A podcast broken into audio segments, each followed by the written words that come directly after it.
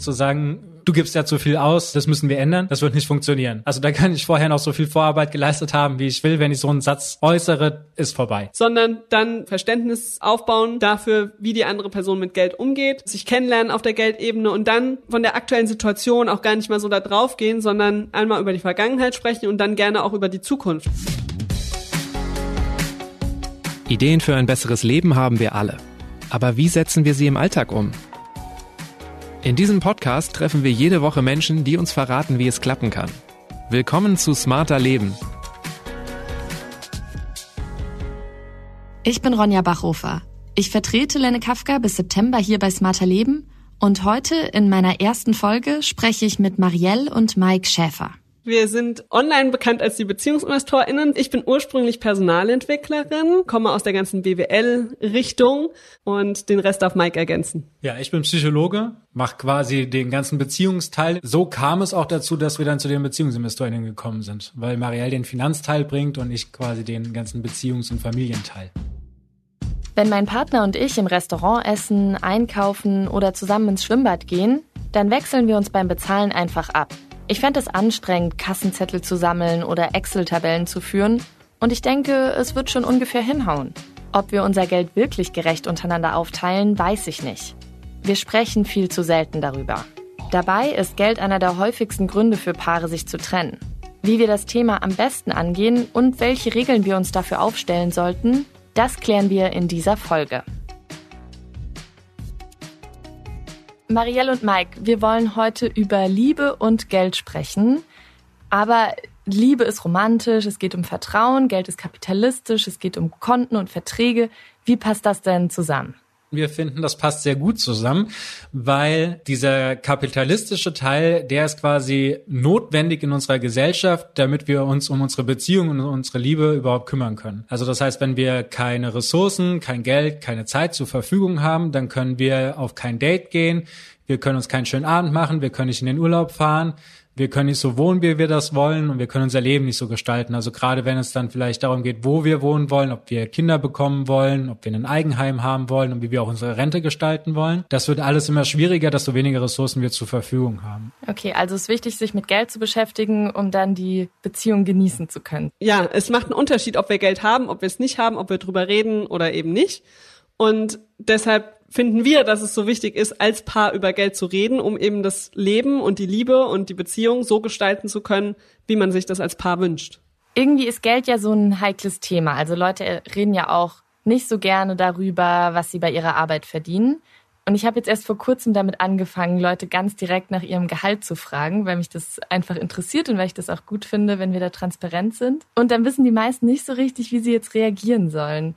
Habt ihr eine Antwort darauf, warum fällt uns das denn so schwer, über Geld zu sprechen? Da gebe ich einfach mal eine Frage zurück. Wann hast du denn erfahren, wie viel deine Eltern verdienen? Ich habe die jetzt auch vor ein paar Wochen das gefragt. Ja, genau. Und du bist jetzt auch schon gut in deinem Erwachsenenalter. Also du bist jetzt kein Kind oder keine Jugendliche mehr. Und das spielt eine ganz große Rolle. Also das heißt, dadurch, dass im Elternhaus schon nicht über Geld gesprochen wird, was kostet der Urlaub, wie viel geben wir für Lebensmittel aus, wie sieht das Haushaltsbuch aus, was haben wir denn als Einkommen, woher kriegen wir denn alles Einkommen? Darüber wird nicht gesprochen. Und was wir nicht üben, das fällt uns schwer. Und wenn du jetzt natürlich umgehst und Menschen nach ihrem Gehalt fragst, dann kann es sein, dass es zum ersten Mal der Fall ist, dass sie überhaupt danach gefragt werden, außerhalb einer Gehaltsverhandlungsrunde oder einem Vorstellungsgespräch ähm, oder bei der Steuerberatung oder so. Und das ist natürlich komplettes Neuland und deswegen fällt uns das Ganze dann so schwer.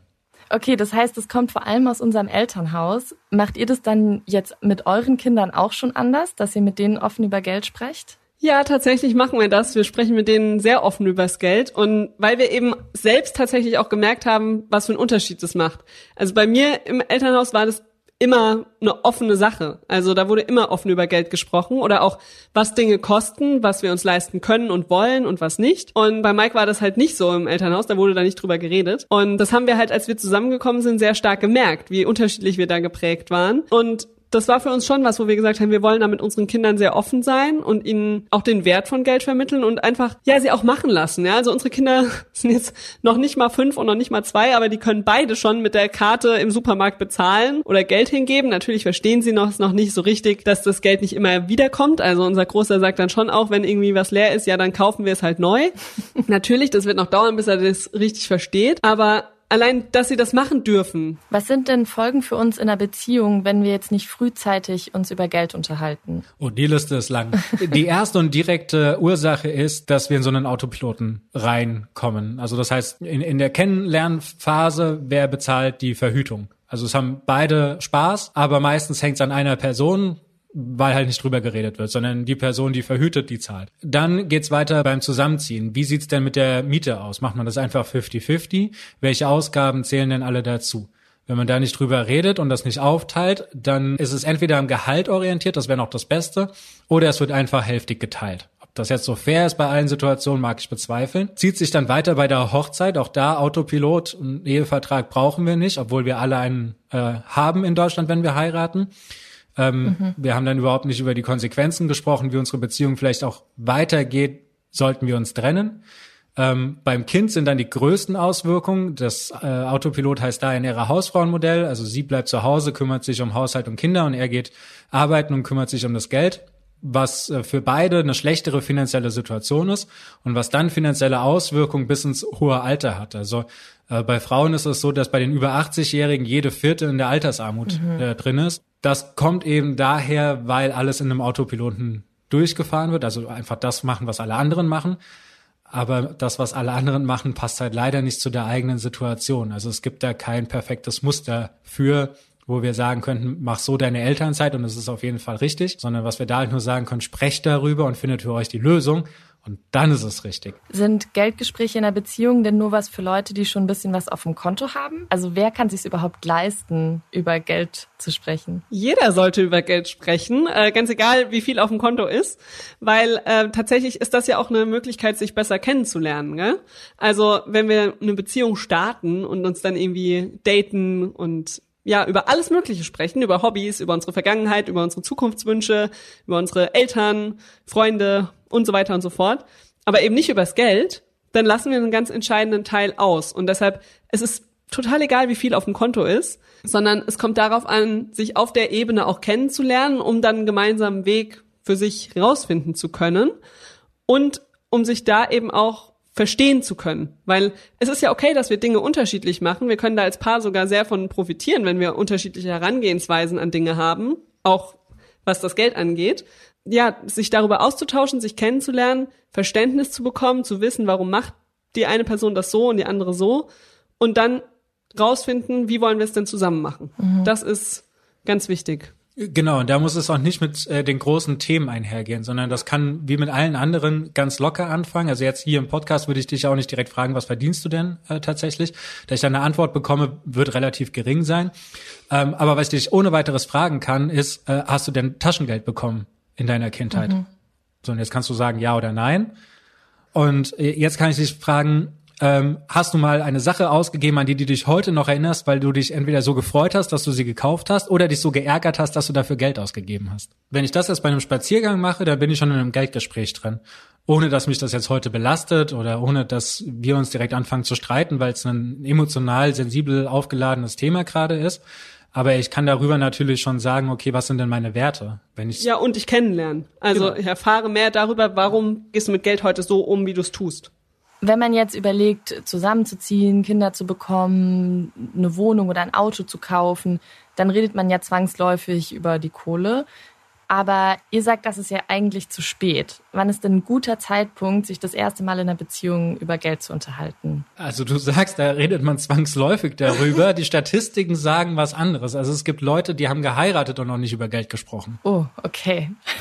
ja, und wir haben immer wieder ähm, die Paare in unseren Coachings und in unseren Elternzeitprogrammen, die schon schwanger sind und noch nicht darüber gesprochen haben, wie sie denn dann mit dem Gehaltsausfall umgehen. Also das haben wir immer wieder. Und zu deiner Frage, ich würde tatsächlich sagen, am besten direkt ins Kennenlernen einbauen und da eben sich langsam daran tasten. Spätestens beim Zusammenziehen sollte man wirklich darüber sprechen. Und auch die Fakten mal auf den Tisch legen, weil zusammenziehen ist halt so ein Punkt, da geht man ein Commitment miteinander ein und dann sollte man schon auch wissen, worauf man sich einlässt. Was meinst du jetzt genau mit Fakten über den Tisch? Also sich gegenseitig erzählen, wie viel man verdient oder wofür man gerne Geld ausgibt oder was sind da dann so Fragen? Also sicherlich, sicherlich das. Also zum Beispiel, bevor der Mietvertrag unterschrieben werden wird, äh, tatsächlich einfach mal zu sagen, okay, was sind denn unsere Einkommen, damit auch die Miete zum Einkommen passt. Also wenn ich jetzt einen Gehaltsunterschied von äh, die eine Person verdient 1500 und die andere Person 3000 Euro und jetzt liegt die Miete irgendwie näher an der Richtung, was die Person mit 3000 Euro verdient, dann rutsche ich direkt in so eine finanzielle Abhängigkeit rein. Also das heißt, darüber zu reden, damit die Miete auch wirklich zu beiden Gehältern passt, ähm, ist das schon wichtig. Mhm. Außerdem ist der Zusammenzug auch schon so der Moment, wo man mal über Schulden reden sollte, weil man anfängt auch, obwohl man nicht verheiratet ist, äh, für den Gesetzgeber finanziell füreinander verantwortlich zu sein. Also wenn man so roundabout ein Jahr miteinander gelebt hat, wird der eigene Vermögensstand, der eigene Einkommensstand auch herangezogen, um zu gucken, welche Ersatzleistungen gibt's denn vom Arbeitsamt. Ach, okay. Das wusste ich noch gar nicht. Genau, das wissen ganz viele nicht. Also, und das ist natürlich was, worüber man mal sprechen muss, gell? Weil möchte man das? Möchte man dafür einander einstehen? Wenn nicht, sollte man sich das mit dem Zusammenziehen überlegen. Und auch bei den Ausgaben ist es auch eine Sache, dass man darüber redet, was sind denn unsere gemeinsamen Ausgaben und was sind denn meine eigenen Ausgaben? Und dann sollte auch da ganz klar sein, was ist denn unser gemeinsames Geld und was mein eigenes Geld.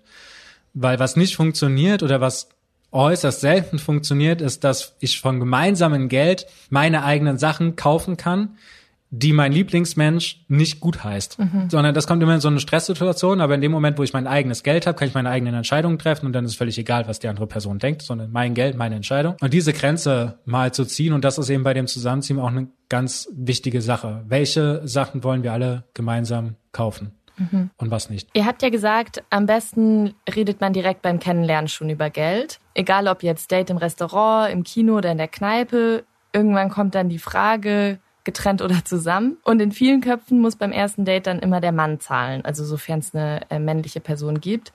Ich habe auch eine Freundin tatsächlich, die erwartet, dass das angeboten wird. Also wie sie sich dann am Ende einigen, ist ihr egal, aber es ist ihr schon wichtig, dass die männliche Person, mit der sie sich trifft, das erstmal anbietet. Ach so, und wenn sie dann sagt, nee, nee, will ich nicht, dann ähm, ist auch okay quasi. Genau, dann ist auch in Ordnung. Und wenn sie dann sich am Ende teilen, ist okay für sie. Aber ah, ja, also irgendwie diese Frage muss kommen. Und ich frage mich so, warum haben wir denn immer noch dieses schiefe Rollenbild im Kopf, dass Geld was ist, was nur Männer haben? Also einmal ist es noch gar nicht so lange her, dass es tatsächlich so war, dass nur Männer Geld hatten. Also es war Ende der 70er Jahre, wo Frauen quasi die endlich die Freiheit hatten, auch arbeiten zu gehen, wenn sie nicht ihre ehelichen Pflichten äh, nachkommen. Bis äh, Ende der 70er konnte der Mann dann auch dafür sorgen, dass der Arbeitsvertrag aufgelöst wurde. Das heißt, es ist noch eine sehr junge Sache in unserer Gesellschaft, dass Frauen überhaupt eigenes Geld haben, um dann auch bei einem Date selbst zahlen zu können. Dann haben wir jetzt so eine neue Mischung, die dazu kommt, nämlich die Emanzipation, weil Frauen sehr klar und deutlich sagen, ey,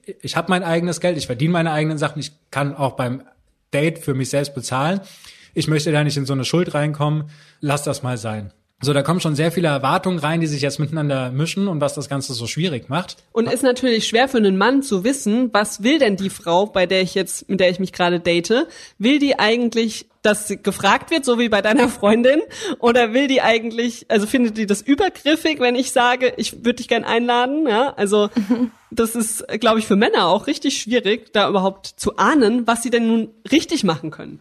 Genau, und jetzt kommt aber noch eine dritte Mischung mit rein, nämlich äh, durch Social Media wird ein konservatives Rollenbild wieder gefördert, was man leider bei diesen ganzen Mama-Bloggerinnen äh, sehr, sehr häufig sieht oder bei den Beauty-Bloggerinnen wird das sehr suggeriert. Das heißt, wir haben eine Generation, die das noch miterlebt hat, dann kommt eine Generation, die sich daraus emanzipiert und jetzt kommt schon wieder eine Generation, die sagt, nee, äh, es muss doch wieder das Alte sein.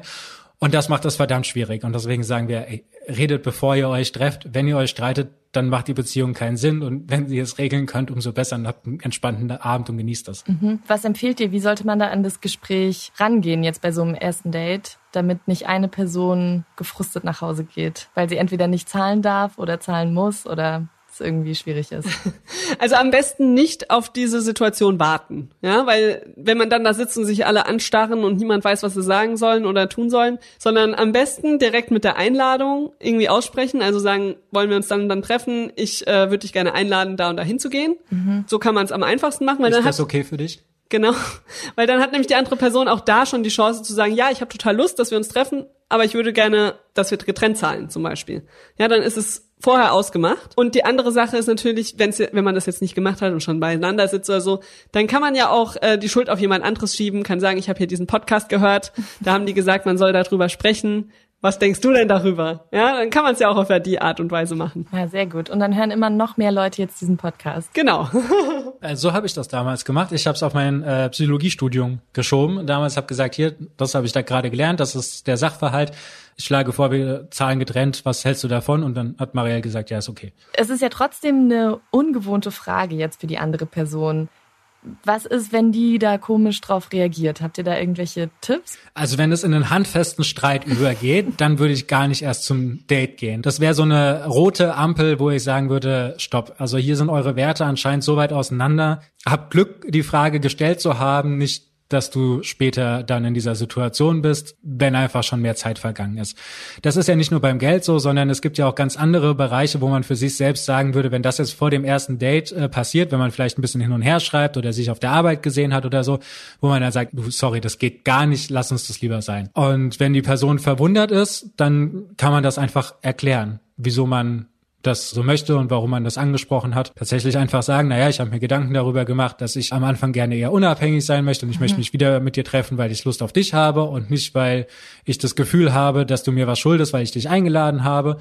Also einfach ein bisschen in die Erklärung gehen und wenn es damit okay ist, dann wunderbar, genießt das Date und wenn es dann aber quasi wieder in den Streit reingeht, dann muss man sich überlegen, möchte man das denn weiterhaben?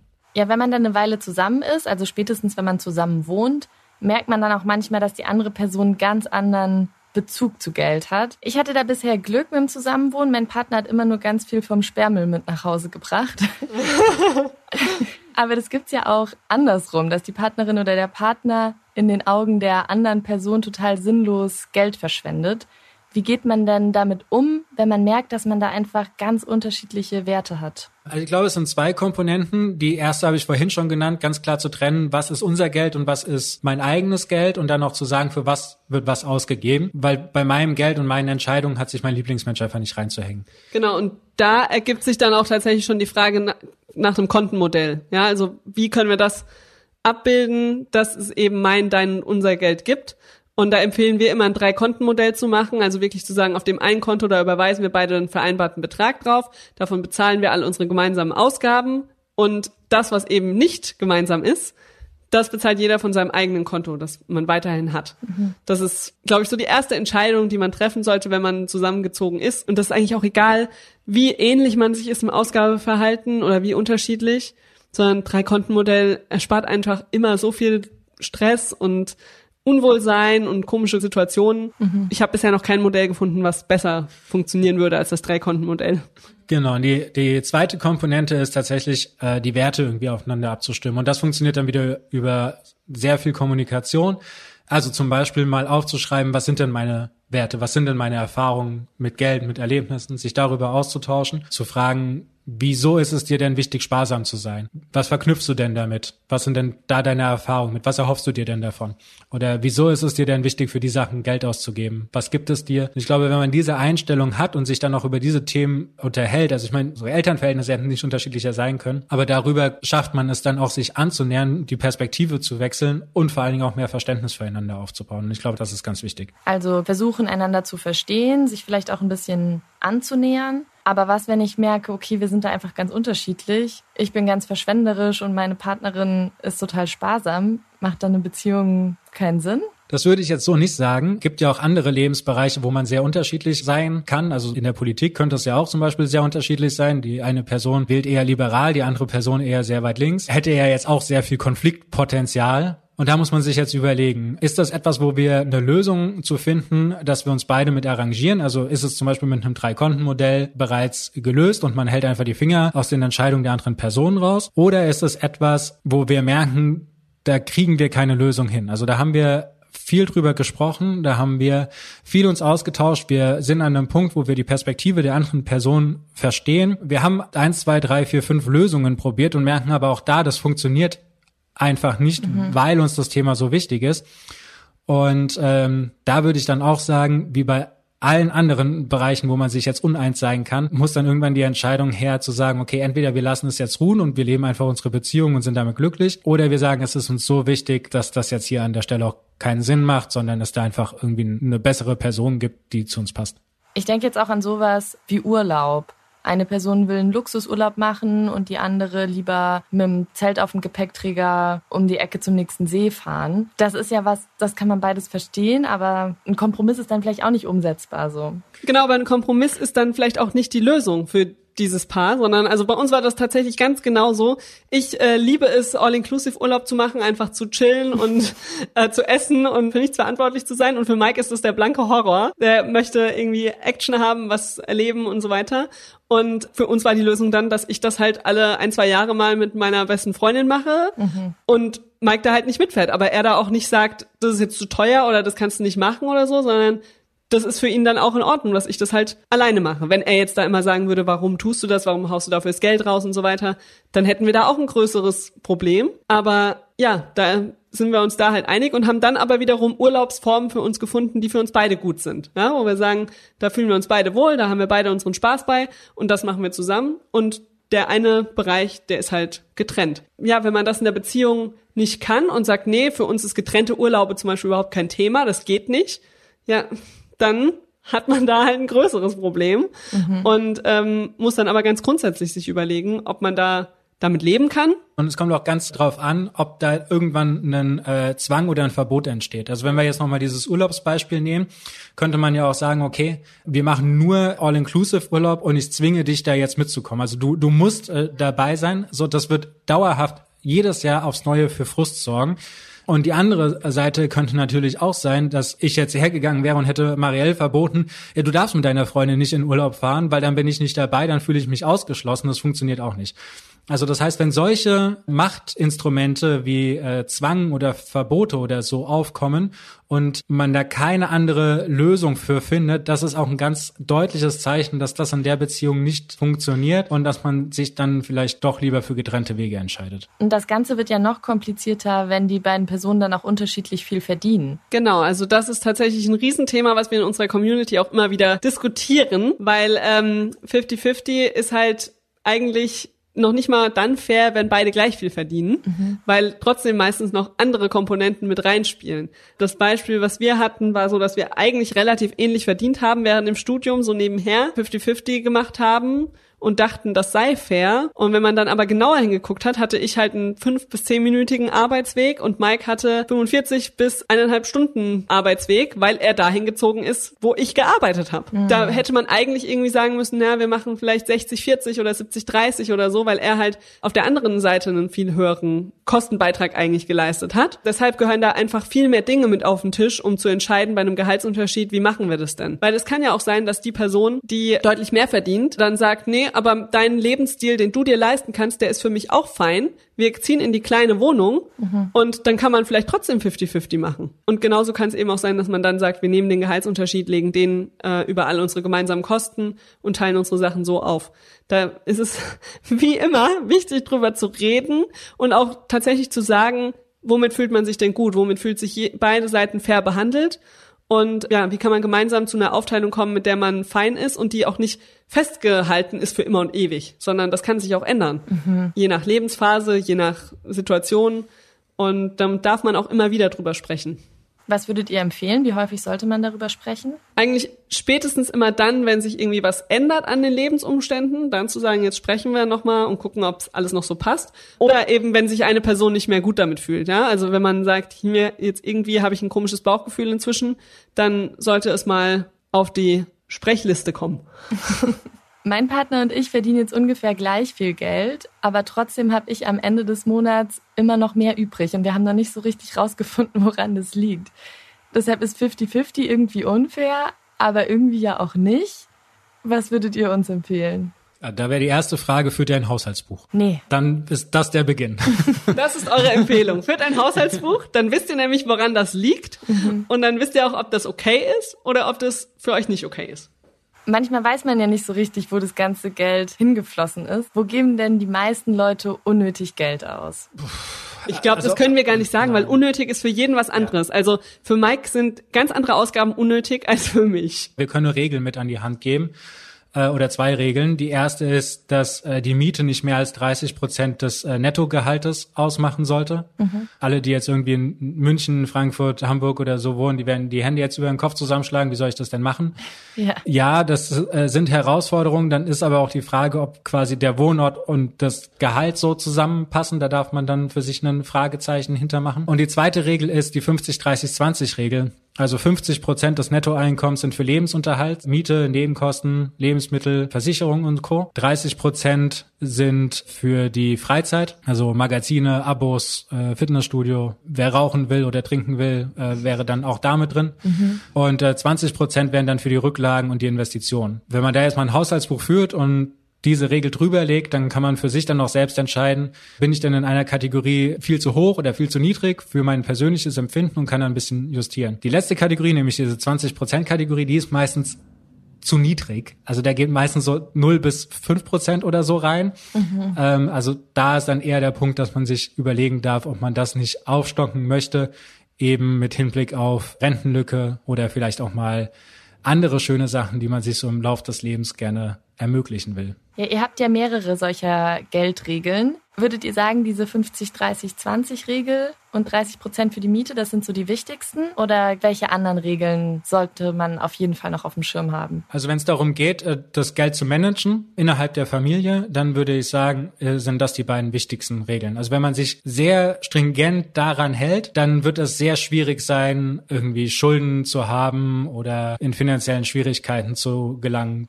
Habt ihr einen Überblick darüber, wie viel ihr dadurch schon gespart habt, dass ihr so viel über Geld sprecht? Nee, weil wir ja nicht wissen, was wir sonst ausgegeben hätten. Aber wir wissen, wir machen das jetzt seit 2015 und bis dahin haben unser beider Vermögen stagniert. Und 2015 war so dann der Startpunkt, dass wir angefangen haben zu dokumentieren, das Haushaltsbuch zu führen und eben regelmäßig drauf zu gucken. Und da haben wir noch nicht optimiert. Da haben wir noch nicht überlegt, wie können wir denn mehr verdienen oder so, sondern das war einfach nur, wir beschäftigen uns damit einmal im Monat.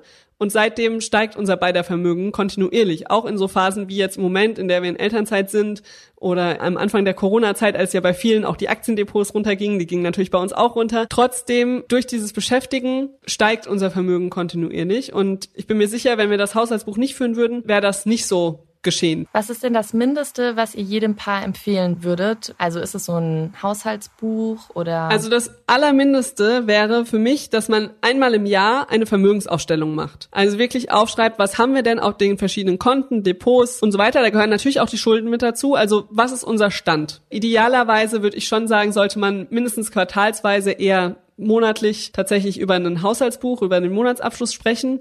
Wenn man jetzt aber sagt, es ist mir zu viel, da dauernd Haushaltsbuch zu führen, dann fängt man vielleicht mal an, das mal drei Monate zu machen, dann hat man schon ein ganz gutes Gefühl und kann danach meinetwegen auch wieder aufhören. Aber drei Monate das mal durchzuziehen, lohnt sich total, weil man dann Muster erkennen kann und sagen kann, okay, an den Stellen wollen wir was verändern. Und wer jetzt Angst hat, Haushaltsbuch klingt nach so viel Arbeit, also wir investieren da eine Stunde im Monat rein. Also das sind zwölf Stunden im Ah, okay. Jahr, die wir quasi da reinstecken, um einen Überblick über unsere Einnahmen, Ausgaben und unser Vermögen zu haben.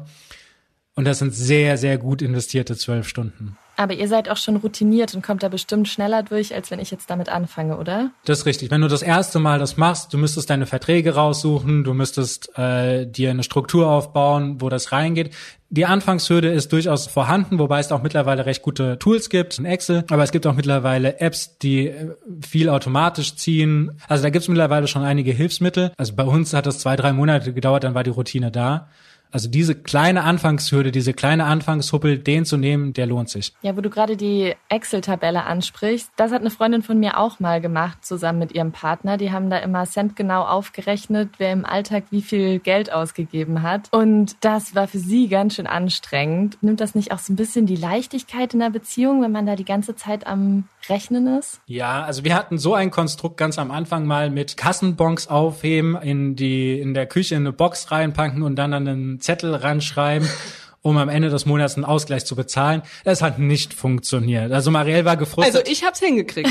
Genau, du, du hast gefrustet, dass ich es nicht mache. Ich war gefrustet, dass ich am Ende mehr zahlen musste, als ich äh, hätte zahlen müssen. Und so, das hat nicht funktioniert. Weil du vergessen hast, die Zettel da reinzustecken. Es hat schon damit angefangen, dass ich sie vergessen habe, beim Supermarkt in die Tasche zu stecken oder überhaupt mitzunehmen. Ähm, und dann hat er mir am Monatsende immer erzählen wollen, wenn ich die Rechnung gemacht habe und gesagt habe, hier, jetzt kriege ich noch von dir so und so viel. Dann hat er mir immer gesagt, ja, aber ich habe da noch das und das und das bezahlt. Und ich habe gesagt, ja, super toll für dich, dass du mir das jetzt sagst. Also das kann ich verstehen. So dieses centgenaue Aufrechnen, äh, wer was wie wo macht, das, das wird nicht funktionieren. Aber es ist sowieso inzwischen alles sehr, sehr zusammengewachsen. Bei uns hat sich zum Beispiel verändert, am Anfang ging immer das Geld auf die eigenen Konten und dann hat jeder was aufs gemeinsame Konto überwiesen. Inzwischen kommt alles Geld auf unser gemeinsames Konto und jeder bekommt am Monatsende was auf sein eigenes Konto. Mhm. Einfach weil wir auch sagen, das, was wir jetzt verdienen, können wir nur verdienen, weil wir als Familie zusammenarbeiten. Also ich meine, wir haben zwei kleine Kinder und wenn ich arbeiten will, kann ich das nur machen, weil Mike sich um die Kinder kümmert oder umgedreht. Und deshalb sagen wir, alles, was wir verdienen, ist Familieneinkommen. Lasst uns mal gerne weiter über diese richtig großen Investitionen sprechen. Also spätestens bei Ehe oder Kindern wird's ja dann ernst. Eine Hochzeit ist teuer, bringt aber auch steuerliche Vorteile, Kinder kosten Geld. Was haben denn Ehe und Kinder noch mit Geld zu tun? Ehe hat vor allen Dingen äh, was äh, bei der Scheidung dann äh, mit Geld zu tun. Also ja, natürlich, man hat irgendwie die gemeinsame Veranlagung und man hat die Möglichkeit mit Steuerklasse 3 und 5 ein bisschen rum zu experimentieren oder so. Aber das, was wirklich Geld kostet in der Ehe, ist die Scheidung am Ende. Und äh, das bedeutet, dass wir uns mit einem Ehevertrag auseinandersetzen müssen. Das sind mehrere hundert Paragraphen im BGB, wo festgeschrieben ist, wie das im Einheitsbrei quasi funktionieren soll. Da ist es äh, genauso wie mit allen anderen Finanzthemen, der Einheitsbrei funktioniert nicht für das individuelle Paar, sondern ist als Notfall-Backup äh, zu sehen, wenn man sich nicht drum gekümmert hat. Deswegen ganz wichtige Sache, wenn man noch nicht verheiratet ist oder beziehungsweise wenn man noch nicht geschieden ist, äh, sich um einen Ehevertrag zu kümmern. Den kann man auch nach der Hochzeit noch abschließen. Wir haben unseren zwei Jahre nach der Eheschließung gemacht mhm. und da können ganz viele verschiedene Sachen ähm, geregelt werden. Zum Beispiel ist es so, dass der Ehegattenunterhalt nur gezahlt wird, bis das jüngste Kind drei Jahre alt ist. Haben wir gesagt zum Beispiel, das ist uns zu wenig Zeit. Wir wollen es mindestens haben, bis das jüngste Kind sechs Jahre alt ist. Oder wir haben festgelegt, dass wir, wenn wir uns trennen sollten, nicht weiter als fünf Kilometer von dem Mittelpunkt äh, unseres Kindes wegziehen dürfen. Mhm. Also wir sitzen hier in Frankfurt am Main. Das heißt, äh, wir dürften nicht einfach einer von uns nach Hamburg ziehen, sondern dann müsste man den Konsent einholen, dass die ganze Familie dann nach Hamburg zieht, um da das Wohl des Kindes abzusichern. So, und das sind so Sachen, die kann man da dran festlegen. Und das Allergrößte in der Beziehung finanziell der Impact ist das Elternwerden. Was kostet ein Kind? 180.000 oder so, gell? Ja, so ungefähr. Bis es 18 Jahre alt ist, 20 Jahre alt ist ungefähr 180.000 Euro. Mhm. Das ist noch der kleine Teil. Der große Teil sind die Verluste aus der äh, Erwerbsarbeit. Und da ist die ganz große Abhängigkeit eben das ernähre Hausfrauenmodell. Also es gibt nur noch einen, der sich um die Finanzen kümmert. Und das führt dann auch zu so ungesunden Abhängigkeiten. Während er relativ einfach aus der Beziehung rausgehen kann, während sie eigentlich gar keine Chance mehr hat. Sie hat kein wirkliches eigenes Geld zur Verfügung, kein eigenes Einkommen zur Verfügung, sie hat keinen Ehegattenunterhalt zu erwarten. Höchstwahrscheinlich muss sie dann die Erziehung für die Kinder weiterhin übernehmen. Also da sind die Hürden sehr, sehr ungleichmäßig verteilt. Und deswegen lohnt es sich gerade vor der Hochzeit und vor dem Kinderkriegen sich sehr intensiv mit den Geldthemen und mit deren Konsequenzen auseinanderzusetzen. Du hast jetzt dieses Ernährer Hausfrauenmodell angesprochen. Viele sagen ja, naja, das ist halt finanziell eben nur so möglich. Ich würde mir das eigentlich auch anders wünschen, aber es macht halt nur so Sinn. Was sagt ihr dazu? Wir sagen dazu erstmal Danke, dass du das ansprichst, weil das ist unser aktuelles Thema. Die ganze Woche beschäftigen wir uns schon damit, weil wir nämlich tatsächlich in den letzten zwei Monaten ungefähr ganz viele Paare gefragt haben, was verdient ihr eigentlich, wie viele Stunden arbeitet ihr und dann für die Paare mit echten Daten quasi Elternzeitmodelle berechnet haben und genau das mal gecheckt haben, ob dieser Mythos stimmt. Es ist so, dass bei äh, mittlerweile 350 Paaren, das sind 91,5 Prozent der Fälle, das gleichberechtigte Modell finanziell lohnenswerter ist als das Ernährer-Hausfrauenmodell. Boah. Das ist eine große, große Zahl. Da muss man dazu sagen, nicht im ersten Jahr. Also wir gucken auf drei Jahre und ich meine, mhm. es hat ja noch viel, viel längere Auswirkungen. Ne? Also das gleichberechtigte Modell, das wird über die Jahre immer besser. Das ist das Problem. Die Leute gucken immer nur aufs erste Jahr, wenn sie Elterngeld beziehen. Und da, ja, da ist es in sehr, sehr vielen Fällen so, dass das für die Paare sinnvoller ist, das ernährer Hausfrauenmodell zu machen. Aber es wird dann vergessen, dass danach ja das Problem kommt mit dem Wiedereinstieg, mit der Teilzeitfalle und so weiter und so fort. Durch gleichberechtigte Modelle kann man das eben abschwächen, beziehungsweise komplett vermeiden. Und so kommen wir dann zu diesen 91 Prozent. Also ich würde das Ganze noch ein bisschen ergänzen. Also wir haben diese 91,5 Prozent, wo das gleichberechtigte Modell auf den ersten drei Jahren besser läuft finanziell. Dann haben wir nochmal 1,5 Prozent, die oben drauf kommen, wo der Verlust pro Jahr nur bei 1000 Euro liegt. Also relativ überschaubar dafür, dass ich ein gleichberechtigtes Modell habe. Und mhm. das, was dann an diesen sieben Prozent noch übrig bleibt, das sind Personen, die jetzt schon in der Teilzeitfalle drin sind. Also das heißt, wo sie weniger als 30 Stunden arbeitet. Da wird es extrem schwierig mit so Standard gleichberechtigten 50-50 Modellen finanziell mehr rauszuholen. Da muss man dann nochmal genauer in die Situation der Familie reingucken, mhm. weil das Problem an dieser Teilzeitfalle ist, dass das Elterngesetz so aufgebaut ist, dass Teilzeit vor der Geburt bestraft wird, weil ich viel zu viele Abzüge bekomme von meinem Elterngeld. Ich kann zum Beispiel dann auch den Partnerschaftsbonus gar nicht mehr nutzen, weil ich dafür mindestens 24 Stunden die Woche arbeiten muss. Wenn ich aber sowieso nur 20 Stunden arbeite, bin ich dafür gar nicht mehr berechtigt. Das heißt, die Gesetzeslage ist, wenn man in dieser Teilzeitfalle schon drin ist, die drückt einen dann noch tiefer rein. Und so erklären sich diese restlichen sieben Prozent, für die so ein Standard gleichberechtigtes Modell finanziell auf die ersten drei Jahre nicht lohnenswert wäre. Könnt ihr noch mal sagen, was genau ihr mit so einem gleichberechtigten Modell meint? Also in der allereinfachsten Variante ist es so, dass erst die Mutter sieben Monate zu Hause bleibt, äh, voll Elterngeld bezieht und sich um Kind und Haushalt kümmert und der Mann arbeiten geht und nach sieben Monaten wird einfach getauscht. Und nach dem ersten Lebensjahr arbeiten dann beide reduziert, also zum Beispiel beide 30 Stunden. Weil ob man die 60 Arbeitsstunden mit 40, 20 macht oder 30, 30, macht halt einen großen Unterschied. Ja, weil man mit 30 Stunden dann doch noch eher mal weiter befördert wird als mit 20 Stunden zum Beispiel. Und äh, gleichberechtigt bedeutet jetzt, dass die Mutter weiterhin den Zugang zu ihrer Arbeit hat, den Zugang zu Einkommen hat, den Zugang zu ihrer Karriere hat und auf der anderen Seite der Vater Zugang zur Familie hat, Zugang zu seinem Kind hat und nicht die finanzielle Verantwortung alleine trägt. Ihr habt jetzt gesagt, erst geht die eine Person sieben Monate und dann die andere Person. Also habt ihr ja schon einen Zeitraum, wo nur eine Person arbeiten geht. Gleicht ihr das dann aus? Also bezahlt ihr die Person, die zu Hause bleibt, quasi für diesen Haushaltsjob, den sie macht? Ich würde dann tatsächlich auch den Paaren wieder empfehlen, über so ein Familieneinkommen nachzudenken und zu sagen, lass uns das doch als eines sehen. Aber sowas ist natürlich auch was, worüber man dann nochmal sprechen kann. Gerade wenn man sich vielleicht für ein Modell entscheidet, das eben nicht so ausgeglichen ist, sondern man eben sagt, eine Person übernimmt dann doch mehr der Care-Arbeit und steckt karrieremäßig zurück, dann sind Ausgleichszahlungen durchaus was, worüber man nachdenken sollte und es mal besprechen sollte. Und das muss ja auch nicht immer eine monetäre Sache direkt sein. Also man kann auch, wenn man zum Beispiel ein Eigenheim hat, sagen, dass eine Person Person da mehr zugeschrieben bekommt an Eigentumsanteil, obwohl sie weniger einbringt. Mhm. Genauso kann man auch sagen, es gibt nur im Trennungsfall zum Beispiel eine Zahlung, dass man dann sagt, im Trennungsfall kriegst du so und so viel Geld als Startkapital fürs neue Leben sozusagen. Also da gibt's unterschiedlichste Ausprägungen wieder, aber ist auf jeden Fall ein Thema, was man auch miteinander besprechen sollte. Erst recht, wenn man sich nicht für ein sehr ausgeglichenes Modell entscheidet. Wenn ich jetzt merke, okay, meine Partnerin oder mein Partner und ich müssen dringend mal über Geld sprechen, was ist denn so das beste Setting für so ein Gespräch, wenn Paare da bisher noch nicht so viel drüber geredet haben?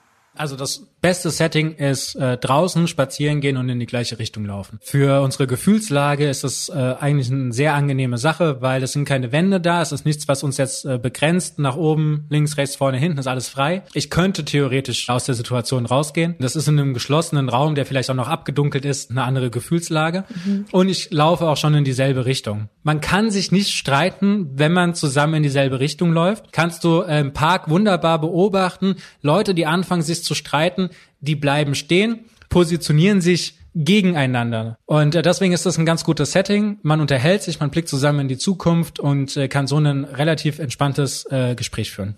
Danke für eure Denkanstöße und dass ihr eure Erfahrungen mit mir geteilt habt. Sehr gerne. Noch mehr Infos und Tipps geben Marielle und Mike in ihrem Buch Love and Money. Der Link zum Buch steht in den Shownotes dieser Folge. Über Feedback und Themenvorschläge freue ich mich sehr. Einfach eine Mail schreiben an smarterleben.spiegel.de oder einen Text oder eine Sprachnachricht per WhatsApp schicken an die 0151 728 29 182. Die nächste Episode erscheint am kommenden Samstag auf spiegel.de und überall, wo es Podcasts gibt. Dank geht an Marc Lüx, Janis Schakarian und Ole Reismann für die Unterstützung bei dieser Folge. Das war's für heute. Tschüss und bis zum nächsten Mal.